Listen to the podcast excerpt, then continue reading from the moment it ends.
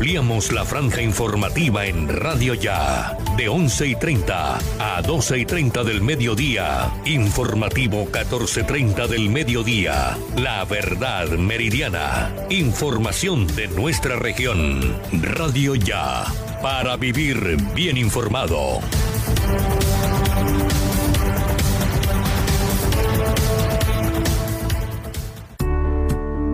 Radio Ya HJPW 1430 AM abre su convocatoria para la sesión de espacios periodísticos en las franjas de opinión, información, deportes, variedades y entretenimiento. Mayor información al 318-632-4523 y 373-5050 1430 AM.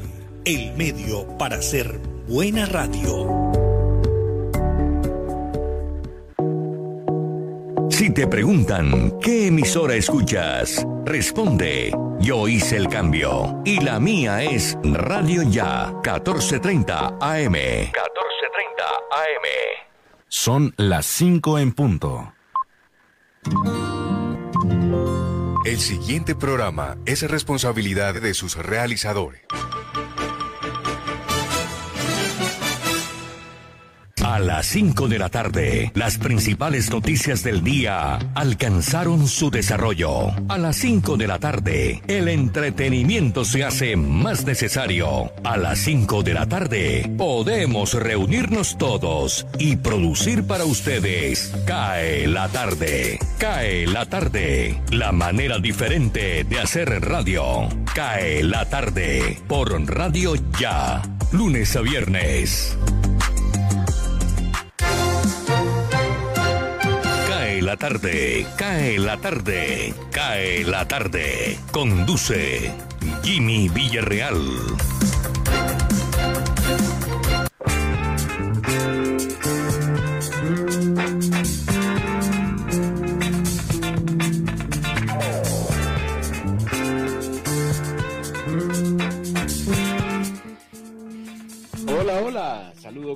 ¿Cómo están ustedes? Esperamos que bien, nosotros dispuestos a acompañarles a partir de este momento.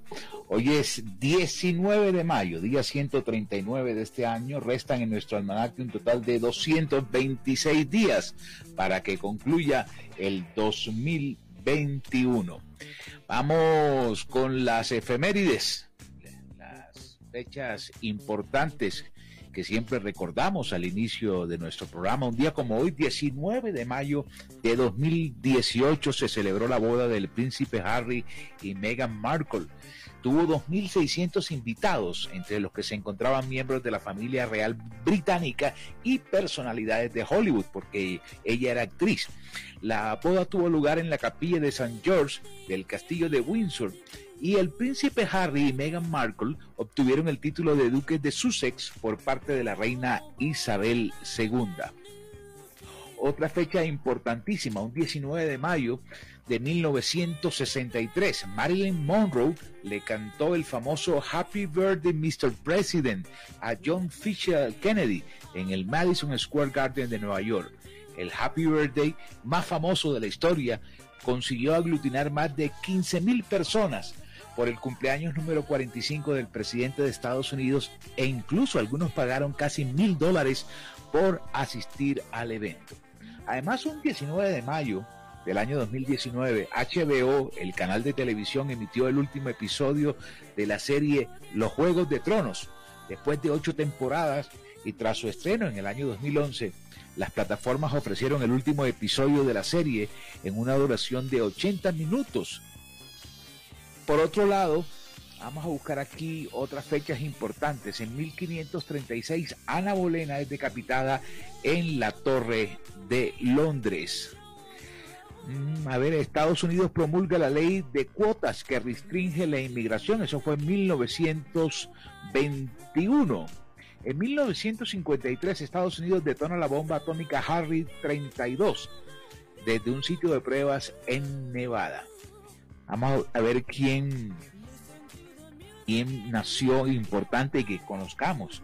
Un día como hoy, un 19 de mayo, Malcolm X, activista norteamericano. Sí, señor. Nació Jane Fox, un actor británico en el año de 1939. En 1948 nació Grace Jones, cantante y actriz jamaiquina, famosa por cierto por una canción que les voy a prometer para la próxima semana. Y en 1992 nació Sam Smith, un nuevo cantante británico. Vamos a ver quién murió el 19 de mayo, que conozcamos, hay mucha gente, pero mm, aquí, aquí, aquí, ¿quién vemos? Ah, Ronald Coleman, un actor británico. Nació, eh, murió en 1958. Sí, no creo que haya aquí gente que, que podamos destacar porque ni siquiera yo lo reconozco. Vamos con la frase del día. La frase del día, frases célebres. El cuerpo logra lo que la mente cree. El cuerpo logra lo que la mente cree. Recuerdo nuestra línea de WhatsApp 319-355-5785. Vamos a colocar un tema bien, bien, bien, bien, bien alegre. Yo creo que es alegre. Uno a veces de viejo y desocupado, encerrado en la pandemia, cree que puede aprender nuevas cosas. Dice el adagio popular que loro viejo no aprende a hablar. Pues miremos a ver, usted durante este tiempo, a pesar de tener sus años encima, qué le gustaría aprender o qué ha comenzado a, estudiar. Ese es el tema del día hoy a través de nuestra línea de WhatsApp 319-355-5785. Un poquito de la música de fondo de Aretha Franklin para darle ritmo a esta tarde.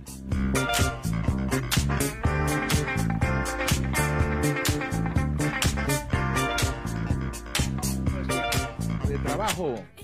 Toda nuestra gente está lista para entregar la información. Osvaldo Sampaio, Jenny Ramírez, Sergio Vargas, Jorge Pérez, Jesús Alzate Arroyo. Hoy le damos la bienvenida a Edgar Hoffman desde los Estados Unidos, que va a tener una sección para hablar de música, canciones que vienen a la nostalgia y que vamos a traer al presente aquí en nuestro programa. Jorge Medina también estará en el día de hoy, Gardia Zaval, con la información y sus comentarios. Tito Martínez Ortiz, todas las cadenas Voz de América, Radio Francia, Radio China, en la sala de satélites. Llegan aquí a Cae la Tarde. Yo soy Jimmy Villarreal, su anfitrión. Bienvenidos a Cae la Tarde por Radio Ya.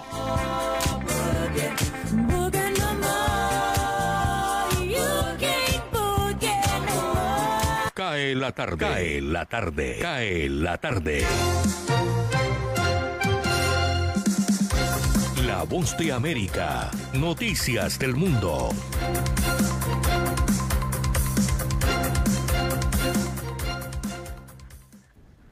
Legisladores estadounidenses esperan que la administración Biden imponga sanciones a los cinco funcionarios y exfuncionarios salvadoreños señalados por corrupción en una lista que fue preparada por el Departamento de Estado de Estados Unidos. El reporte desclasificado el martes lista a una actual funcionaria y un exministro del gobierno del presidente Nayib Bukele. Señala además a un líder opositor y exfuncionario, un congresista aliado de Bukele y un exlegislador del FMLN. Las cinco personas incluidas en la lista se presume de forma creíble que han cometido o facilitado la corrupción o el tráfico de estupefacientes. Esto según se lee en el documento al cual tuvo acceso la Voz de América. Asimismo, el Departamento de Estado de Estados Unidos informó el martes que recomienda a los estadounidenses no viajar a Colombia a consecuencia de las constantes protestas que sacuden al país desde hace ya tres semanas, entre otras razones. La medida en realidad mantiene al país sudamericano en el nivel 4 de alerta, el más alto que entró en vigor en el pasado 20 de abril para un gran número de países de manera generalizada. Esto debido al repunte de contagios de COVID-19 en el mundo. Sin embargo, el Departamento de Estado ha querido agregar las manifestaciones a los motivos de su recomendación. Por otro lado, cuatro casas de seguridad usadas por traficantes de personas fueron descubiertas en un solo día en Texas el lunes y dentro fueron encontrados 162 inmigrantes indocumentados. Así lo reveló el martes la Oficina de Aduanas y Protección Fronterizas, conocida CBP por sus siglas en inglés. La agencia del gobierno de Estados Unidos detalló que los inmigrantes, entre los que había menores no acompañados, fueron encontrados en el Valle del Río Grande. Desde Washington, Sofía Pisani, Voz de América. Cae la tarde, cae la tarde, cae la tarde. Osvaldo Zampayo y Jenny Ramírez con los personajes.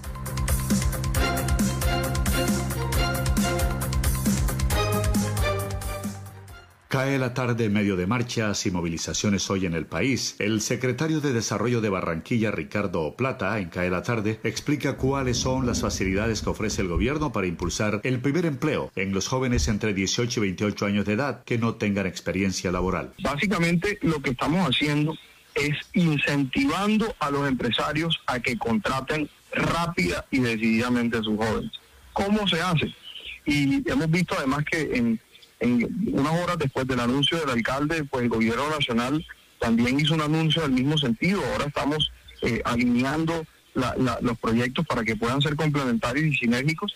Y básicamente al decirle a los empresarios que se van a ahorrar una parte sustancial de los salarios, eso detona en la gran mayoría de los empresarios que se tomen decisiones de contratación rápidamente, porque el gobierno nacional ha hablado del 25% en lo correspondiente a los parafiscales, nosotros estábamos hablando de un complemento similar en el orden de magnitud que va a depender de diferentes factores, vamos a tener un enfoque diferencial donde vamos a priorizar, por supuesto, a las mujeres y a las personas con discapacidad que han sido desproporcionalmente impactadas por la pandemia, también vamos a darle un apoyo diferencial a las minorías étnicas y finalmente vamos a dar un apoyo general a todos los jóvenes entre 18 y 25 años que no hayan tenido experiencia formal y que tengan el deseo pues de, de empezar a trabajar. De esa manera, las empresas son las empresas mismas que se dan cuenta que van a tener ahorros entre el 25 y el 40% de los salarios de,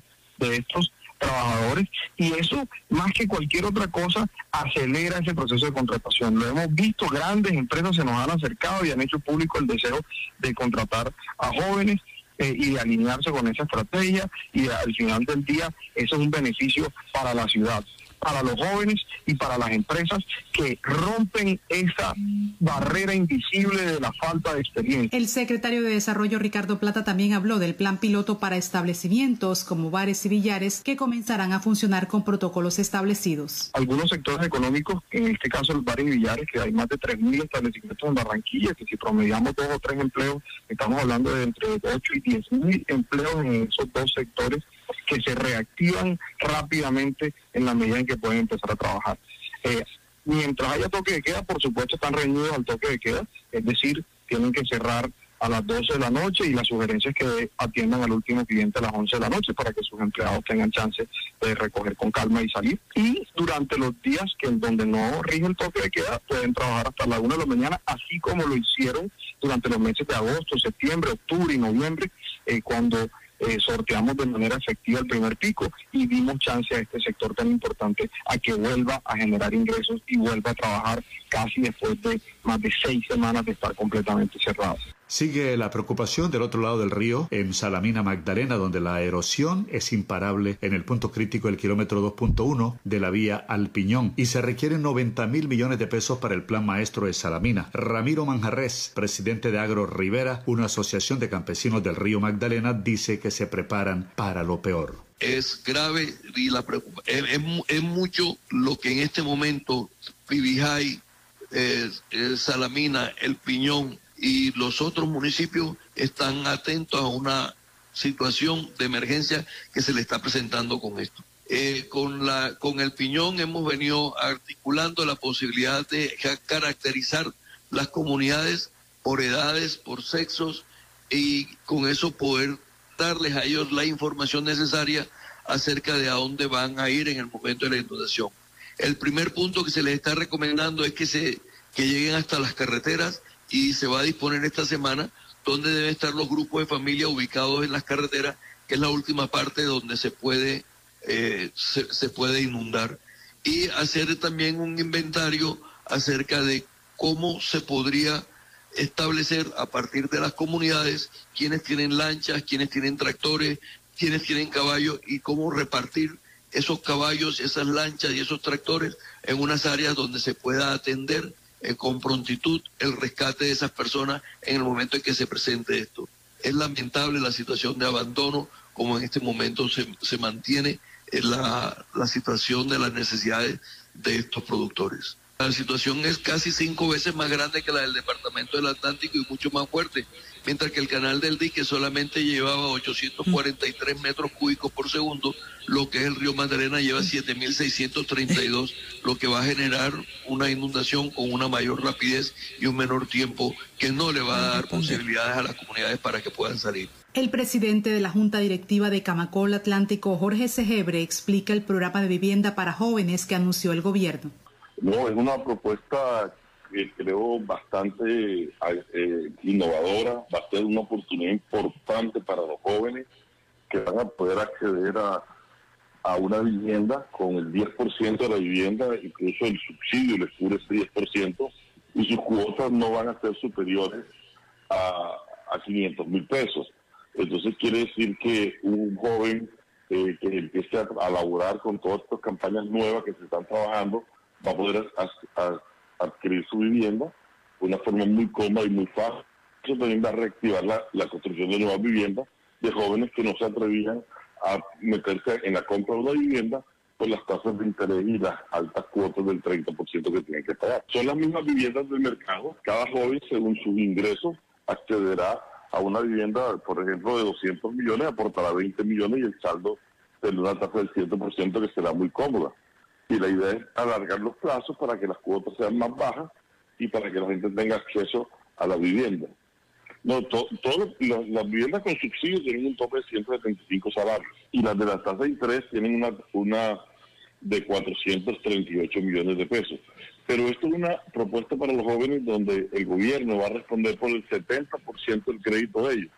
Entonces es muy fácil que los bancos le paguen, le presten. ¿Por qué? Porque eh, eh, tienen garantiza, tienen un fiador que es el gobierno, para que estos jóvenes salgan adelante con su vivienda, para que estos jóvenes puedan acceder a una vivienda y para que nuestra juventud tenga ya el derecho de, no tener que vivir dos, tres, cuatro familias en una casa, sino que se puedan independizar y crear sus nuevos núcleos familiares. Muchas gracias al ingeniero Jorge Segebre. Aprobada la ampliación del acueducto del norte con recursos que superan los 200 mil millones de pesos por parte de la Asamblea del Atlántico. Se mejorará el servicio en Barranquilla, Puerto Colombia, Tubará, Galapa, Uciacurí, Juan de Acosta y Piojó. Lo explica el presidente de la Asamblea, Gonzalo Baute. Es de verdad un proyecto de carácter y en la opinión de los diputados histórico por el monto, primero que todo, 201 mil millones de pesos, o sea, que vienen a invertirse en nuestro departamento y trae como beneficio no solamente el, la,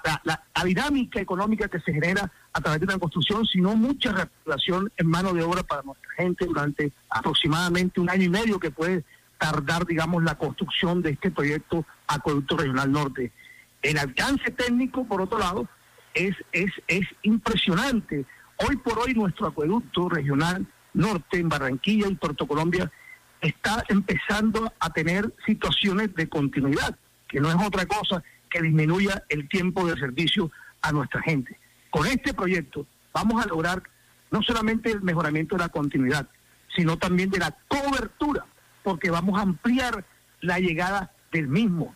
Hoy por hoy, situaciones rurales en Galapa, en Uciacurí, en Tuará, en el mismo Barranquilla, en Puerto Colombia están teniendo muchos problemas porque no tienen la llegada del servicio de agua potable. Por este proyecto concretamente. Entonces, vamos a tener un alcance significativo, un alcance extraordinario. Creo que estos son los proyectos, creen los diputados que estos son los proyectos que necesita el Departamento del Atlántico, con este alcance, que permita resolver una necesidad tan básica, fundamental y necesaria como es el servicio del agua potable. Así que más de un millón seiscientos mil atlanticenses de los casi dos millones quinientos que tenemos, incluyendo a Barranquilla, serán los beneficiados con esta multimillonaria inversión. Para acá en la tarde les informó Osvaldo Zampayo y Jenny Ramírez.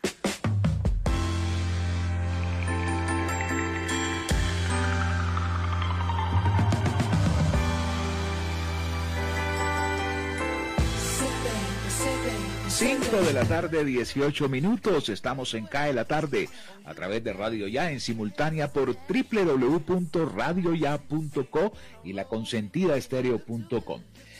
Eh, la vicepresidenta, la doctora Marta Lucía Ramírez, acaba de aceptar la designación que le hizo el presidente de la República como nueva ministra de Relaciones Exteriores, reemplazando a Claudia Blum.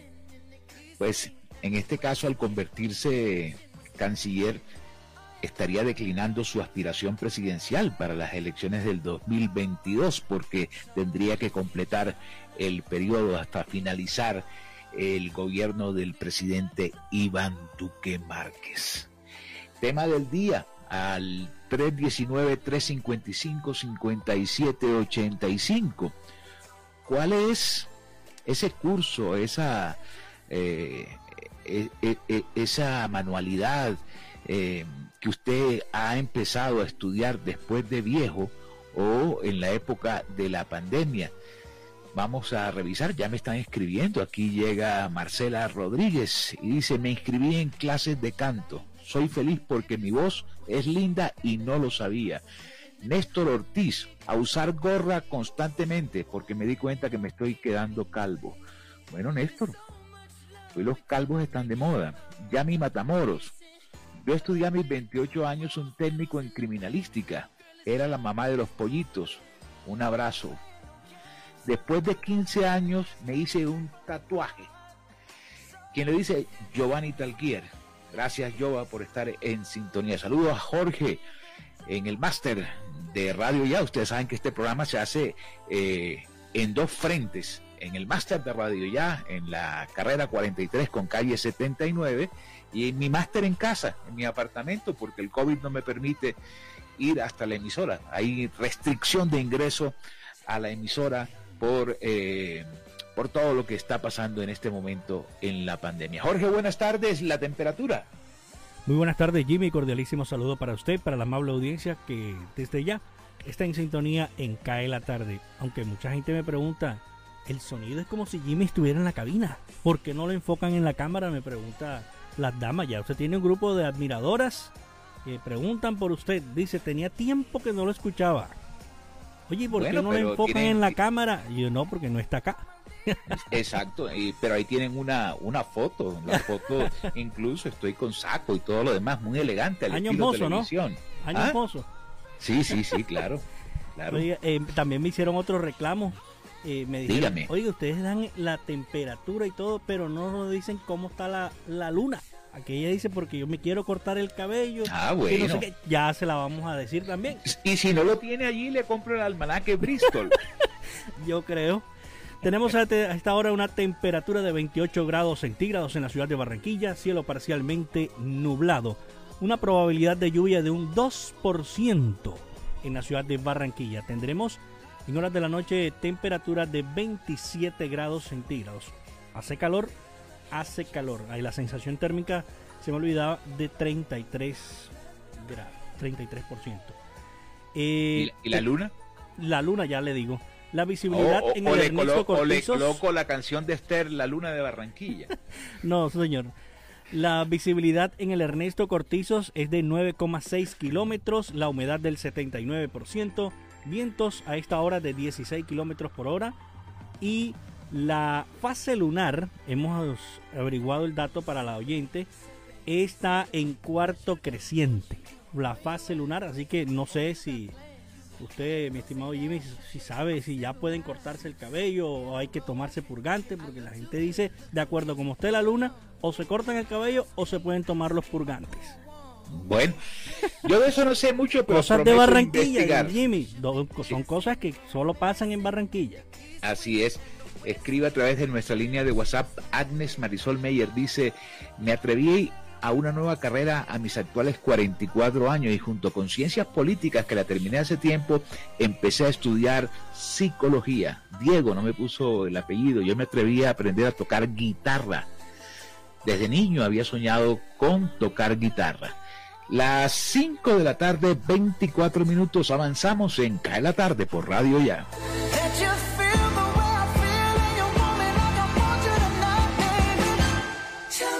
Cae la tarde. Cae la tarde. Cae la tarde. Radio Francia Internacional. Noticias del Mundo.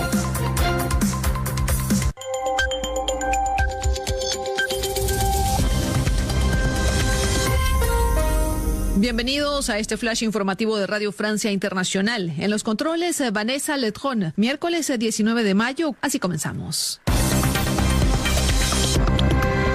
Andreina Flores.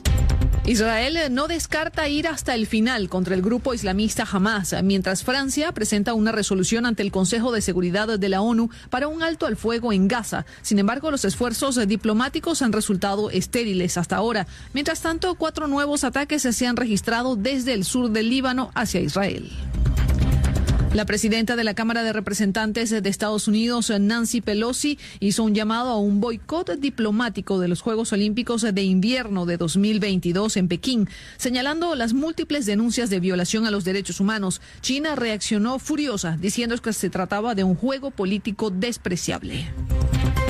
Luego de siete largos meses de cierre, Francia inicia hoy una nueva etapa de desconfinamiento. Vuelven a abrir las terrazas de los restaurantes, los museos, los cines, los teatros y los comercios. Clientes y dueños de establecimientos están felices. Escuchemos al cocinero chileno Cristian Campos. Me siento súper feliz, súper contento. Teníamos ganas de salir de esa mala rutina que era de quedarse en la casa, no poder trabajar.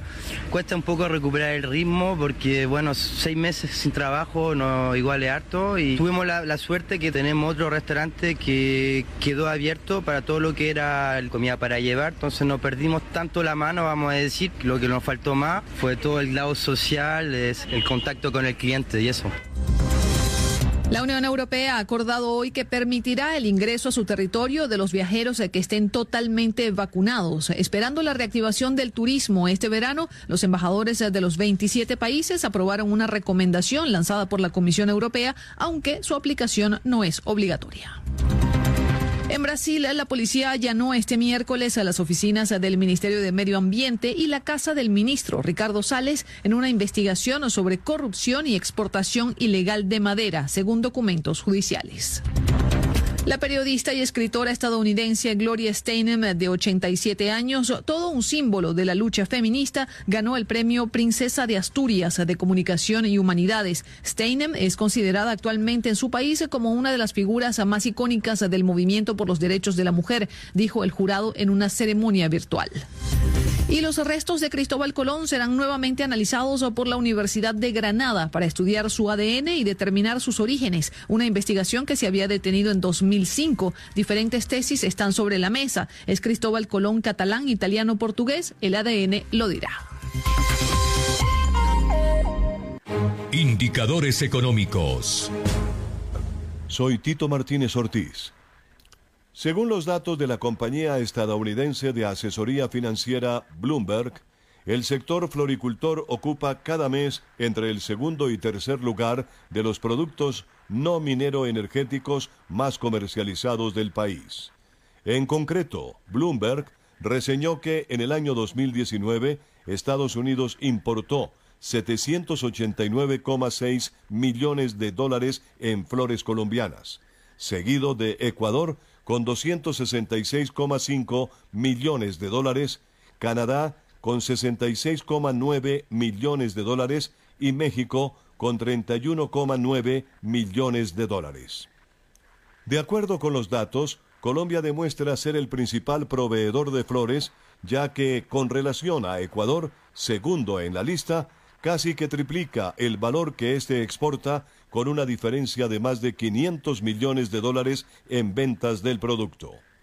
Es importante recordar que el mercado colombiano cuenta con 413 empresas que exportan flores frescas al mundo con un cubrimiento de los cinco continentes, exportando a 80 mercados globales con más de 1.400 variedades. El juego es el mejor escenario para desarrollar el infinito potencial de la niñez y la juventud. Bajo esa convicción, Scotiabank y One World Play Project han entregado en varios países de América Latina balones rojos indestructibles para que niños, niñas y adolescentes tengan siempre la oportunidad de jugar. Este año, la Organización Internacional para las Migraciones en Colombia se unió a esta causa y junto a estos dos grandes aliados hizo entrega de 200 balones capaces de resistir a los daños, las condiciones del clima y los más difíciles terrenos de 17 municipios de Colombia. Jugar transforma realidades y desarrolla en los niños y niñas habilidades y capacidades físicas, emocionales y sociales para la vida. Asimismo, es una oportunidad inmejorable para formar y fortalecer vínculos y lazos de paz, amistad y solidaridad entre las familias, comunidades y territorios. Por ello, Scotiabank ha definido la inclusión y la inversión social, en este caso, a través del deporte y el juego, como una de sus líneas de trabajo en el marco de su estrategia de responsabilidad social corporativa.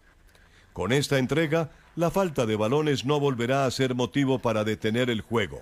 Los balones rojos indestructibles, diseñados por One World Play, han sido puestos a prueba en innumerables escenarios y circunstancias, demostrando que nunca se desinflan, ni necesitan aire, aun si están perforados.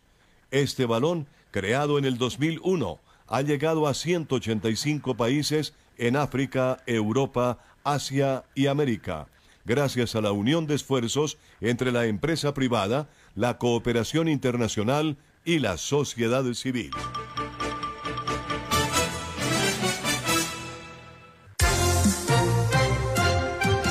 Elvis Payares Matute. Barranquilla. La alcaldía de Barranquilla anunció que desde este viernes volverán de manera gradual los pilotos de los bares, estaderos y billares en la ciudad. El distrito tomó esta decisión ante el descenso de contagios y muertes por coronavirus en la capital del Atlántico. Ricardo Plata, secretario de Desarrollo Económico de la alcaldía, informó que son más de 400 establecimientos inscritos en la ciudad. De acuerdo con el funcionario, este sector representa una cifra de empleos importantes en la ciudad puntualizó que realizarán seguimiento al cumplimiento de medidas de bioseguridad. El aforo permitido es del 50%. Bogotá. Las centrales obreras que hacen parte del Comité del Paro ven con expectativa la cuarta reunión que sostendrán este jueves con el gobierno nacional tras cumplirse más de 21 días de protestas en varias ciudades del país. El presidente de la Central Unitaria de Trabajadores CUT, Francisco Maltés, ratificó que tienen la mejor disposición para iniciar las negociaciones con el gobierno nacional. El dirigente gremial dijo que es importante que el gobierno reaccione y escuche el clamor de los ciudadanos. Maltés apuntó que el paro nacional se ha venido fortaleciendo y eso se ha visto en los últimos días, aunque reconoció que existen otras instituciones que nos representan y que están en las calles. Bogotá. 2.5 millones de vacunas de Sinovac serán destinadas para el sector privado. El ministro de Salud, Fernando Ruiz, reveló que tras las dificultades que ha tenido el sector privado para adquirir vacunas contra el COVID-19, al estar las farmacéuticas negociando directamente con los países, el gobierno colombiano destinaría parte de las nuevas vacunas de Sinovac para este proceso de vacunación. El anuncio lo hizo en el marco del Foro a la Salud que realiza la ANIF, donde reveló algunos detalles de cómo el sector privado podría aplicar 2.5 millones de vacunas de las 5 millones de biológicos que adquirió el gobierno nacional con la farmacéutica china Sinovac. El alto funcionario subrayó que los diferentes gremios vienen trabajando en esta iniciativa con el propósito de que esta semana quede listo. Ratificó asimismo que este lote de vacunas chinas llegarán en el mes de junio a Colombia para ser aplicadas de forma gratuita a los trabajadores de las diferentes empresas. Santa Marta. La gobernación decretó la prohibición del consumo de bebidas embriagantes desde las 8 de la noche de hoy hasta las 5 de la mañana del primero de junio. El gobernador Carlos Caicedo logró que el Ministerio del Interior Nacional aprobara el toque de queda en Santa Marta y Magdalena a partir de las 11 de la noche, luego que el mandatario departamental atendió dicha solicitud que los sectores productivos le expresaron a la alcaldesa de la capital del departamento, Birna Johnson.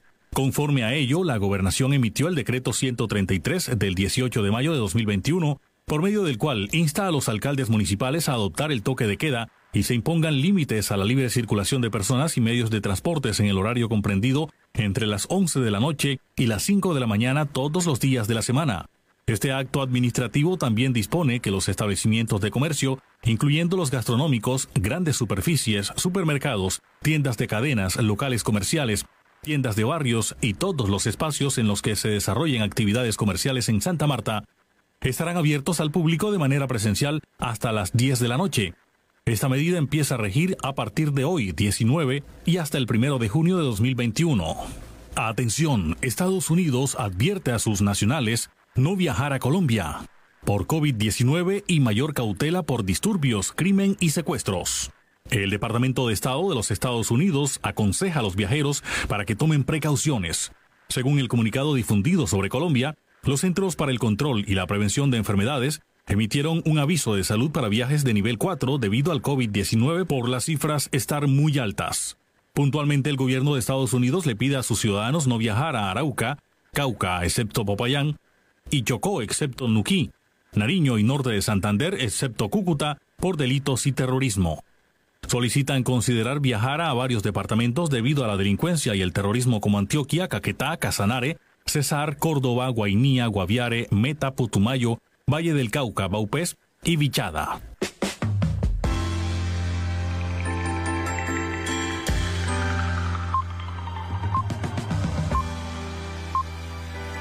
5 de la tarde, 34 minutos. Estamos al aire en Radio Ya. Nos llegó el boletín del Ministerio de Salud con la actualización de las cifras del COVID en Colombia en las últimas 24 horas.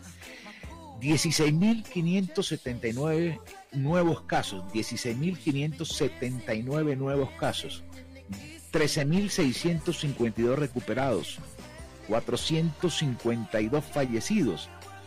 Vamos rápidamente al consolidado por ciudades capitales y municipios. Bogotá sigue encabezando la lista hace bastante tiempo. 4.664, le sigue el departamento de Antioquia 1.572, departamento de Cundinamarca 1.407, departamento del Valle 860, departamento de Santander 797, Cartagena ha subido vertiginosamente en la última semana, tiene 762. 762 y ahorita les doy una noticia alarmante en Cartagena con relación al COVID. Boyacá, 537. Barranquilla, 461. Atlántico, 427. Ya voy a aterrizar con Jorge en el, en el resumen de Barranquilla y el Atlántico. En Cartagena se confirmó que están circulando las cepas brasilera y sudafricana del coronavirus. Así es que mucha atención. Aterricemos cifras eh, locales, Jorge. Así es, Jimmy. 65 personas perdieron la vida en las últimas horas a consecuencias del COVID-19, 27 de ellas en Barranquilla. Ojo, 24 en el municipio de Soledad. Volvió a subir la cifra de fallecidos en el municipio de Soledad. 5 en Sabana Larga, 3 en Baranoa, 2 en el municipio de Malambo, 1 en Puerto Colombia, Manatí, Galapa y Tubará. Ojo, porque la letalidad se mantiene todavía en el departamento del Atlántico. 319-355-5785, eh, la cuenta de WhatsApp del programa. Me escribe eh, Jacqueline Loaiza, dice saludos. Lo que me atreví a hacer es a manejar bicicleta. Me encanta hacerlo y estoy apoyando el medio ambiente. Pero no dijo si aprendió ahora después de vieja o simplemente retomó el hábito. Vamos al break eh, regresamos en un instante. Yo aprovecho y me tomo una tacita de café y luego continuamos.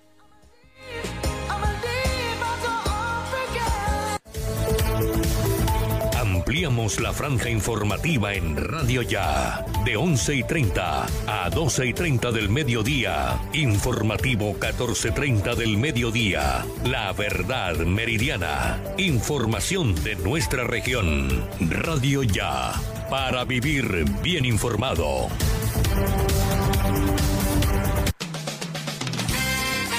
Los viernes a las 8 y 30 de la mañana, escuche en Noticias Ya. Vida y obra. Nuestro anfitrión y orgullo nacional, Juan Piña, entrevista a un personaje invitado. Gracias por estar con nosotros. Bienvenido a Vida y Obra. 8 y 30 de la mañana por Uniautónoma 94.1 FM y repetición a las 6 de la tarde por Radio Ya. En Noticias Ya nos sentimos orgullosos de nuestros artistas. Gente con valores. Noticias Ya, 36 años. Periodismo de la región Caribe en buenas manos.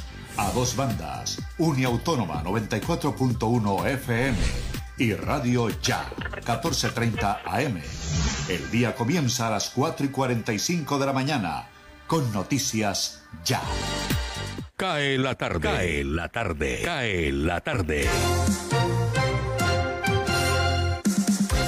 Gustavo Álvarez Gardiazabal, la crónica del día. Ayer, 18 de mayo, se registraron 482 muertos por COVID y continúan 104.196 casos activos de la peste, lo que indica que no hemos llegado todavía al pico de este nuevo tanto de la pandemia. Hoy, 19 de mayo, cuando se inicia un nuevo resurgir de las oleadas del paro nacional de protesta contra el señor Duque y su cada vez más débil gobierno, faltarán 24 días para el 13 de junio, el día señalado con ímpetus y apasionamientos para disque comenzar la Copa América en territorio nacional. Como el crecimiento de los casos de COVID por estos días son una consecuencia de las aglomeraciones y marchas propiciadas por el paro que se inició el 28 de abril, es muy probable que para ese 13 de junio, cuando se insista infantilmente en inaugurar la Copa América, el número de muertes haya crecido desorbitadamente y la cantidad de infectados esté sobrepasando todos los límites calculados. Es contundente que los grandes movimientos de masas que deben presentarse hoy en las calles de casi todas las ciudades colombianas propiciarán el aumento de casos para dentro de otros 21 días.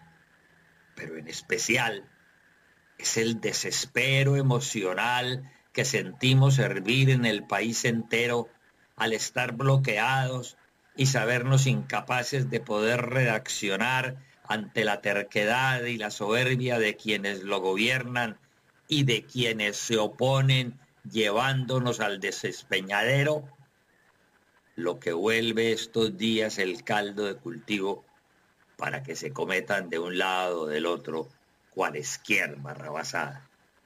Ya no estamos jugando con candela, nos estamos quemando mientras idolatran aculillados a la nueva secta del respeto por los derechos humanos. Es muy significativo que no veamos ni oigamos una sola voz de apoyo a la gestión gubernamental del señor Duque y su tambaleante gobierno por parte de algún gobierno de algún otro país. Nos estamos achicharrando en nuestra propia incapacidad, contagiándonos al máximo del COVID viendo desfallecer a los médicos y paramédicos cansados y agotados de batallar contra el fantasma de la peste. Pero sobre todo, presenciando cómo la tenue llama de la esperanza se nos va apagando, porque ni el presidente Duque renuncia, ni ninguno de sus ministros o de los empresarios y políticos que todavía lo apoyan se atreve a reemplazarlo al mando de la nación. Muchas gracias. Deportes.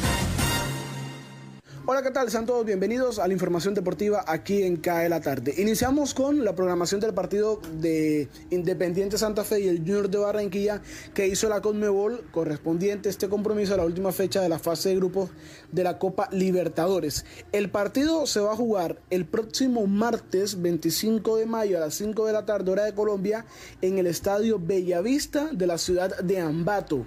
Esto en el Ecuador. Reiteramos, en el estadio Bellavista de la ciudad de Ambato, esto es en el Ecuador. Allí se va a jugar el partido entre Santa Fe Junior, teniendo en cuenta que pues todavía no están las condiciones dadas para que se lleve a cabo un compromiso de fútbol en nuestro país y pues menos uno internacional. Entonces ya la Conmebol confirmó la programación de ese partido, lo hizo hace eh, algunas horas. Esto en cuanto a la Copa Libertadores, ya que estamos en el torneo de clubes más importante del continente, le reiteramos que a esta hora Sporting Cristal de Perú se enfrenta a Rentistas y Universidad eh, o Unión La Calera mejor visita a la, eh, el equipo de Vélez Sarfield de Argentina. Más tarde a las 7 de la noche, junto a River y, y Santa Fe, estarán enfrentándose Cerro Porteño ante Atlético Mineiro y Flamengo de Brasil ante Liga de Quito de Ecuador. Y a las 9 de la noche América de Cali recibe en Bolivia, sí, como lo están escuchando, América de Cali oficiará de local en Bolivia ante Deportivo La Guaira y Deportivo Táchira también a las 9 de la noche hora de Colombia se estará enfrentando a Always Ready de Bolivia. Esto en cuanto a la programación de eh, la Copa Libertadores. Recordemos que hoy River Plate tiene escasamente unos 10-11 jugadores para afrontar el partido contra Independiente Santa Fe lo cual eh, pues parte como amplio favorito Santa Fe para ganar este compromiso y mantenerse con vida en un grupo en el que también está Fluminense Junior. Si River llega a perder hoy, sea cual sea el resultado por el que pierda River, automáticamente Junior pasa a ser el segundo del grupo, es decir, llega a la última fecha el equipo barranquillero como máximo eh, candidato para pasar a la siguiente fase y dependiendo de sí mismo. Ojo, si River pierde hoy, sea cual sea el marcador por el que pierde el equipo argentino. Eso pasaría y automáticamente Junior sería segundo de su grupo. Esto en cuanto a la Copa Libertadores, en cuanto a la Copa Sudamericana, para destacar que a esta hora Emelec de Ecuador se está enfrentando al conjunto del Deportes Tolima, un equipo colombiano que pues no tiene eh, eh, pues chances muy optimistas de poder clasificar a la siguiente ronda y que tendrá que depender de un milagro, pero pues prácticamente Tolima, al igual que la Equidad, están completamente eliminados de la Copa Sudamericana. Recordemos que en este nuevo formato, en la fase de grupos de Sudamericana, solamente pasa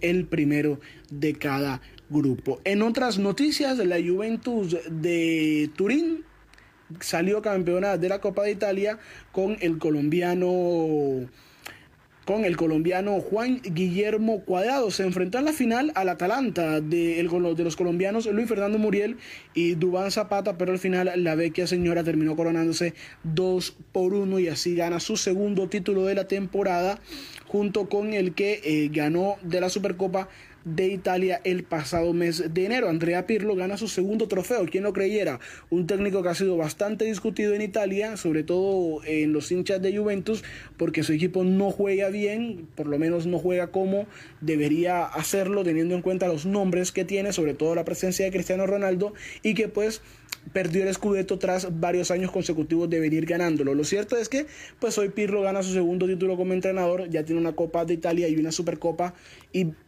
Queda ver si el equipo de Turín terminará eh, manifestándose ante la continuidad o no del el técnico Andrea Pirlo. Un dato para resaltar y es que en el partido de hoy entre Juventus y Atalanta por la final de la Copa Italia hubo 4.300 eh, espectadores. Esto es un dato interesante teniendo en cuenta que estamos en un momento de pandemia complicado, no solamente en América, sino también en Europa. Y pues en Italia hicieron los esfuerzos y, toda, y adoptaron todas las medidas de bioseguridad necesarias para que hubiese presencia de público. 4.300 espectadores. Esto no pasaba desde el pasado mes de octubre, cuando en Italia tuvieron la oportunidad también de tener público en los estadios. Cambiamos de frente, nos vamos de el fútbol al baloncesto porque en un partido un poco sufrido para Titanes, eh, aún así el equipo barranquillero, el quinteto barranquillero, logró sacar el resultado y le ganó eh, al conjunto de cafeteros. Con esto obtuvo 8 victorias en 8 partidos, es decir, un puntaje perfecto, se mantuvo como líder del todos contra todos y ahora deberá esperar a su rival de cuartos de final que eh, pues será quien ocupe la octava casilla. Esto, este torneo particularmente hay que tener en cuenta que se realiza en una sola sede. Estamos hablando del Coliseo Evangelista Mora de la ciudad de Cali. En el último eh, eh, encuentro, es decir, en la última jornada de hoy, se van a terminar definiendo los demás clasificados El dato para tener en cuenta es que los cuartos de final se juegan al mejor de tres y Titanes, reiteramos, están enfrentando al octavo clasificado para así buscar su cuarta final consecutiva. Recordemos que Titanes es el tricampeón del baloncesto profesional en Colombia. Esta es toda la información deportiva. Aquí en cada tarde estuvo con ustedes Sergio Vargas Cuesta. Jorge Medina Rendón y la gran noticia. Aquí la gran noticia en CAE la tarde. Estamos en la tercera semana nacional de protesta social con cifras que en términos de pérdidas para la economía el gobierno calcula en 11 billones de pesos. En el marco del Pacto Colombia por la Juventud y las reuniones con el Comité Nacional del Paro, se hacen ingentes esfuerzos para conciliar posiciones, proceder a los desbloqueos de vías sin uso de la fuerza pública y poner en marcha medidas que satisfagan las expectativas de la ciudadanía inconforme. Los jóvenes llevan ya a su haber varios anuncios positivos. Gratuidad de la educación superior pública, subsidio al primer empleo de por lo menos 500 mil muchachos, facilidades para que se conviertan en propietarios de vivienda, otorgamiento de créditos del Banco Agrario para financiar proyectos agropecuarios y agroindustriales, ampliación de la financiación de doctorados y especializaciones, fomento al emprendimiento juvenil e inserción en programas de economía naranja y circular, amén de protección en materia de derechos humanos y controles a la venta de sustancias psicoactivas, entre otros ofrecimientos del gobierno nacional. El Congreso esta mañana hundió la reforma a la salud y esta era una exigencia de ciertos sectores de la protesta, especialmente de las asociaciones médicas. Estamos este 19 de mayo en otro día de protesta nacional. No se reportan mayores problemas en las principales ciudades del país y mientras la población lucha contra el COVID-19, lo ideal es que el orden público no cause nuevas complicaciones. Para acá de la tarde, Jorge Medina Rendón con la gran noticia.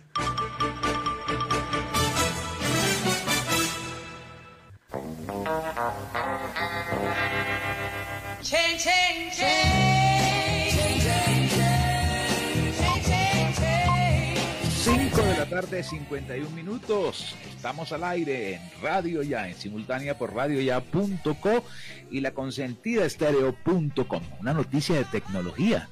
Microsoft anunció en el día de hoy que va a retirar del mercado su histórico navegador de Internet, el famoso Internet Explorer, y lo va a reemplazar completamente por su nueva versión que se llama Edge Internet Explorer tiene más de 25 años en lo que pasó a ser una herramienta omnipresente eh, en la mayoría de los computadores que traían predeterminado ese, ese navegador y luego se enfrentó a una lucha feroz con, con Google que sacó su propio navegador. Vamos a ver qué ocurre ahora.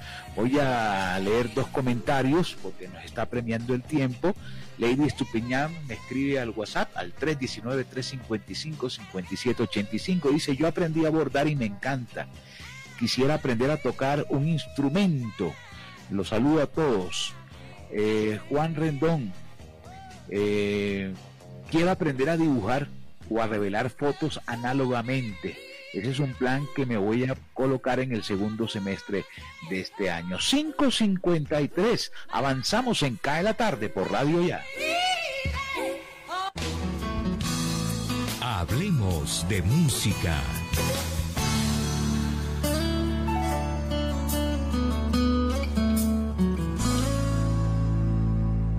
Le saluda Edgar Hoffman. Hoy He tenido en cuenta la voz de Matt Monroe, uno de los grandes de la música en Inglaterra. Nació el 1 de diciembre de 1930 en Londres. Falleció el 7 de febrero de 1985. Su momento estelar lo vivió cuando fue invitado a interpretar el tema central de la película de James Bond, Desde Rusia con Amor. Finalizando los años 60, comenzando los 70, grabó un álbum en español que se constituyó en uno de los clásicos de su actividad artística y un referente en nuestro idioma del gran Matt Monroe. De este álbum les presento Todo pasará.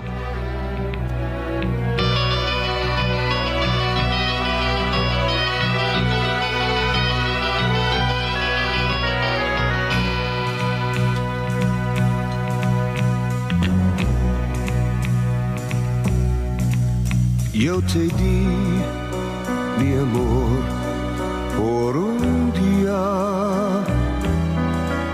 y después sin querer te perdí. No creí que el amor existía, que también lloraría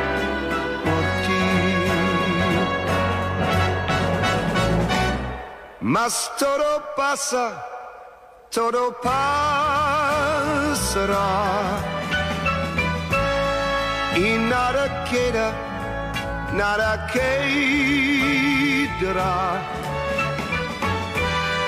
Solo se encuentra la felicidad cuando se brinda el corazón para cae la tarde en Radio Ya, Barranquilla, esta ha sido la nota musical de Edgar Hoffman desde Londonderry, en New Hampshire, Estados Unidos.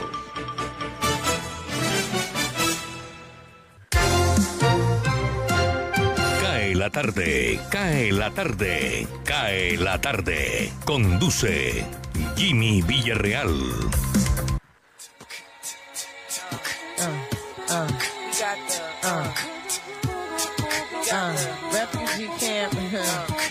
Conspiracy theory. Why? Uh, yeah, why? Uh, uh, 5 de la tarde, 56 minutos, pisándole los talones a las 6. Tengo todavía oyentes que nos escriben al WhatsApp. Mafe Barajas dice, yo me atrevería a tocar piano, es mi gran pasión, pero todavía no he arrancado a estudiar. Vamos a ver aquí quién me escribe, Guillermo Suárez. Increíble, tengo 57 años y no sé conducir un vehículo. Me gustaría aprender. Bueno, nunca es tarde. Comenzará rayando la puerta, en fin. Pero hay muy buenas escuelas de automovilismo en la región Caribe. Gracias a Guillermo por escribir. Hoy tuve la sorpresa de un artista nuevo, radicado en Perú, es venezolano, que nos escribió y nos envió su más reciente trabajo musical. Y le dije, hermano, preséntelo usted mismo a todos los oyentes de CAE la tarde. Aquí está. Hola amigos de Radio Ya Barranquilla, les saluda Alex Panda desde Lima, Perú. Quisiera dejarles a consideración mi más reciente tema Me llama y que sigan en sintonía en CAE la tarde por Radio Ya. Otra llamada en mi cel, eso que son las 10 y ya me quieres ver. Que esto no está bien,